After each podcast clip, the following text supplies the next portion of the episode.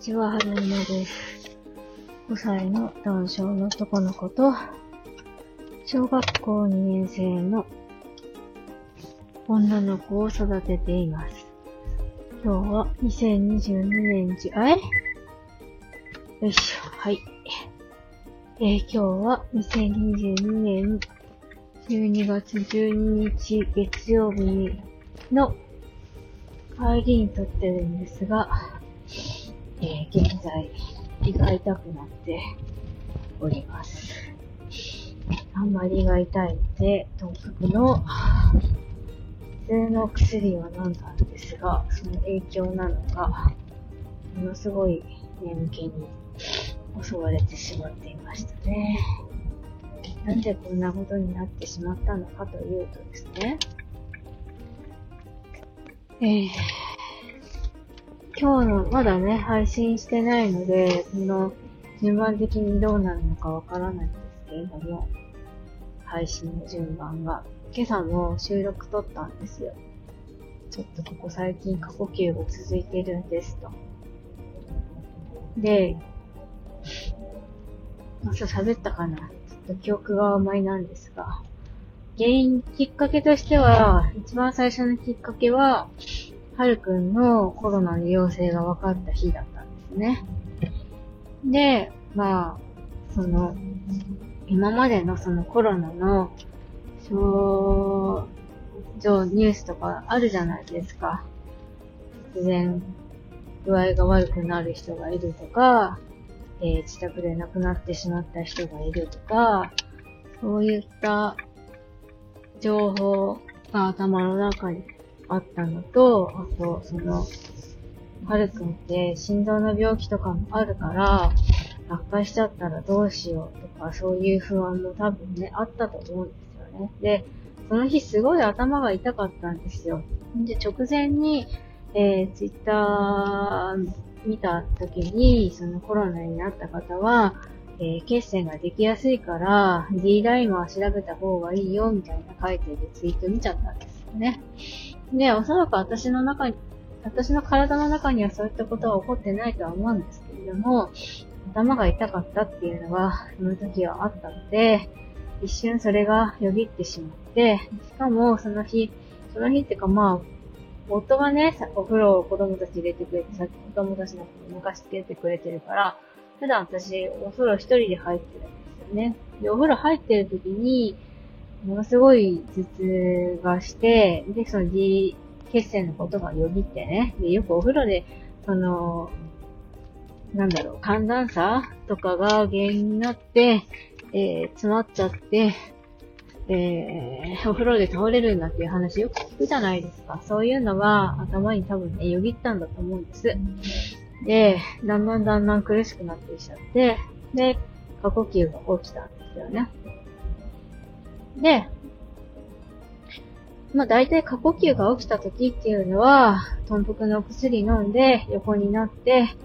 えー、ゆっくり呼吸してれば良くなるっていうのは、私の頭の中にあったんですけれども、まあ、ね、夫呼んできて、夫に近くにいてもらって、横になってたけど、もう夫も眠いから、横にいるんだけど、寝てるんですよ、私の隣で。でそういうのが、多分私の不安をね、加速させてしまったんでしょうね。眠いから寝てしまうのは、致し方がないんですけれども、うわこの人、私が苦しい思いしてるのに、隣で寝てると思って、そういうのもあって、なかなか呼吸を整えることができなくって、で、ああ、そういえば、えー、お薬もらってた心療内科さんの救急の電話番号があったなと思って夫にかけてもらったんですが、えー、先生の方からは最近かかられてないようなのでよくわかりませんと。で、夫が、うんと、嫁がね、コロナになったからそういう不安もあって、そういう症状が出てるんじゃないかなと思うんです、みたいな話をしたら、うん、コロナの患者さんはうちでは見られませんのでっていう話をされたんですよね。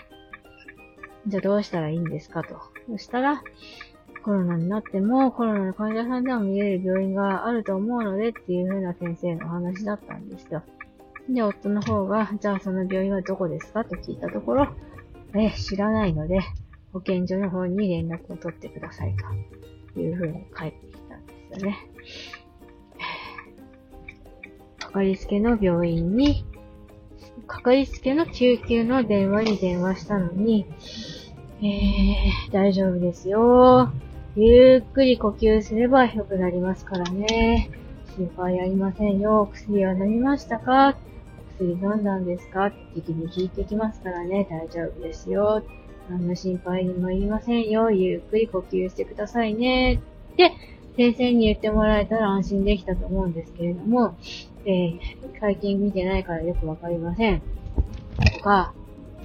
コロナの患者さんを見れません。とか、じゃあコロナの患者さん見てくれる病院はどこなんだって言われても保健所わからないから保健所に電話してください。とか、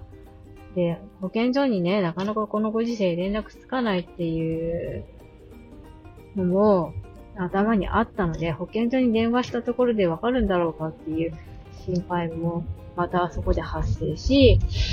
もしかしたら救急に電話しても取り合ってもらえないかもしれないとか、そういう不安も増大、増幅していって、まあその日はね、結局お薬が効いてきて、えー、眠ることができたんですけれども、その日以降ね、お風呂に入ると過呼吸が起きる。ことが多発するようになってしまったんですよ。もしかしたらこれ、いつもお風呂に入ってる時だから、不安から来るものじゃなくて心肺機能に問題があるんじゃないかと思って、一応呼吸器内科さんの方に行ってみてもらったんですけれども、呼吸器の方、その心肺機能のは問題ないで、やっぱり不安から来るものなんでしょうってことになったんですよね。で、その、尋常じゃない、尋常じゃないぐらいっていうか、その、一日一回は必ずそのトンピク飲んでるから、だんだんだんだんお薬が減ってきちゃってるわけですよ。で手持ちのお薬がない状態でまた、過呼吸になっちゃうと不安だから、その、呼吸器内科さんに行った時にね、追加で10錠出してもらったんですよね。で、まあそこのね、行ってる、断られた病院に行くのがもう、な、なんかこう、先生に対する信頼が私の中で型落ちだったからも行きたくないなと思って、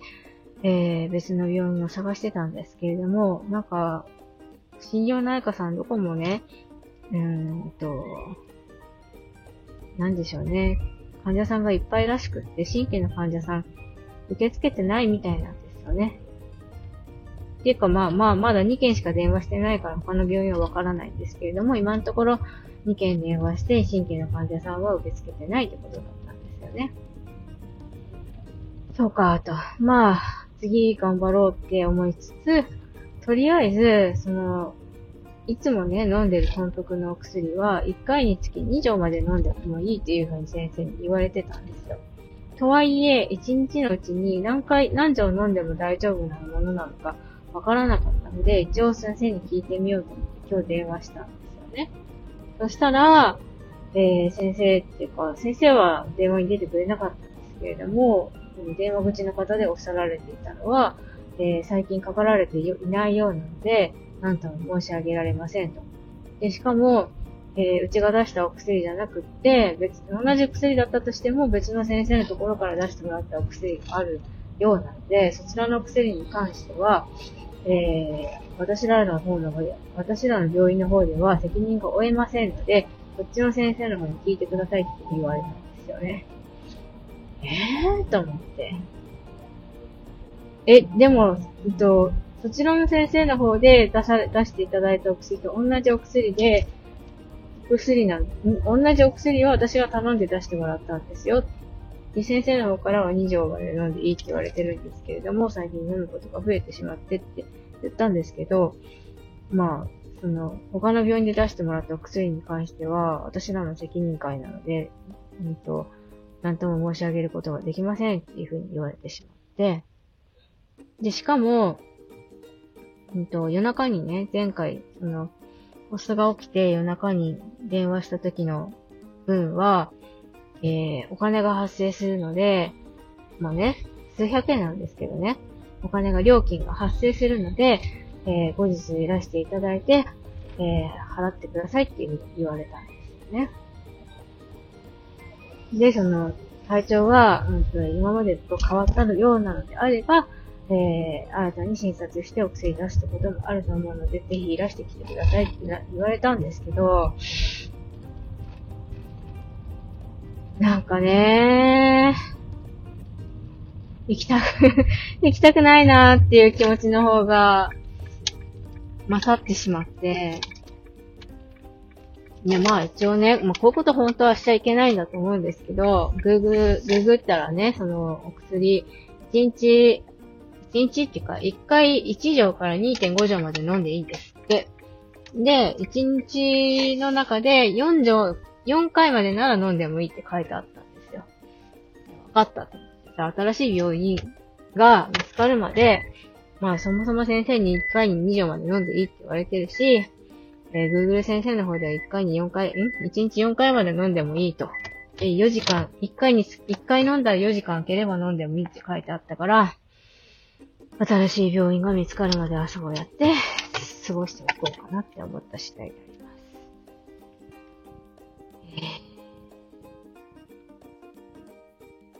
胃が痛くなるよね。なんだろう。私の考え方は、甘いまあ甘いんでしょうね。甘いんだと思います。うん。意地張らないでその先生のところに行ってこういう感じなんですって言えばいいんでしょうけど、なんかね、まあ、めげずに新しい病院探したいなって思います。最後までお聴きくださいましてありがとうございました。それでは、また。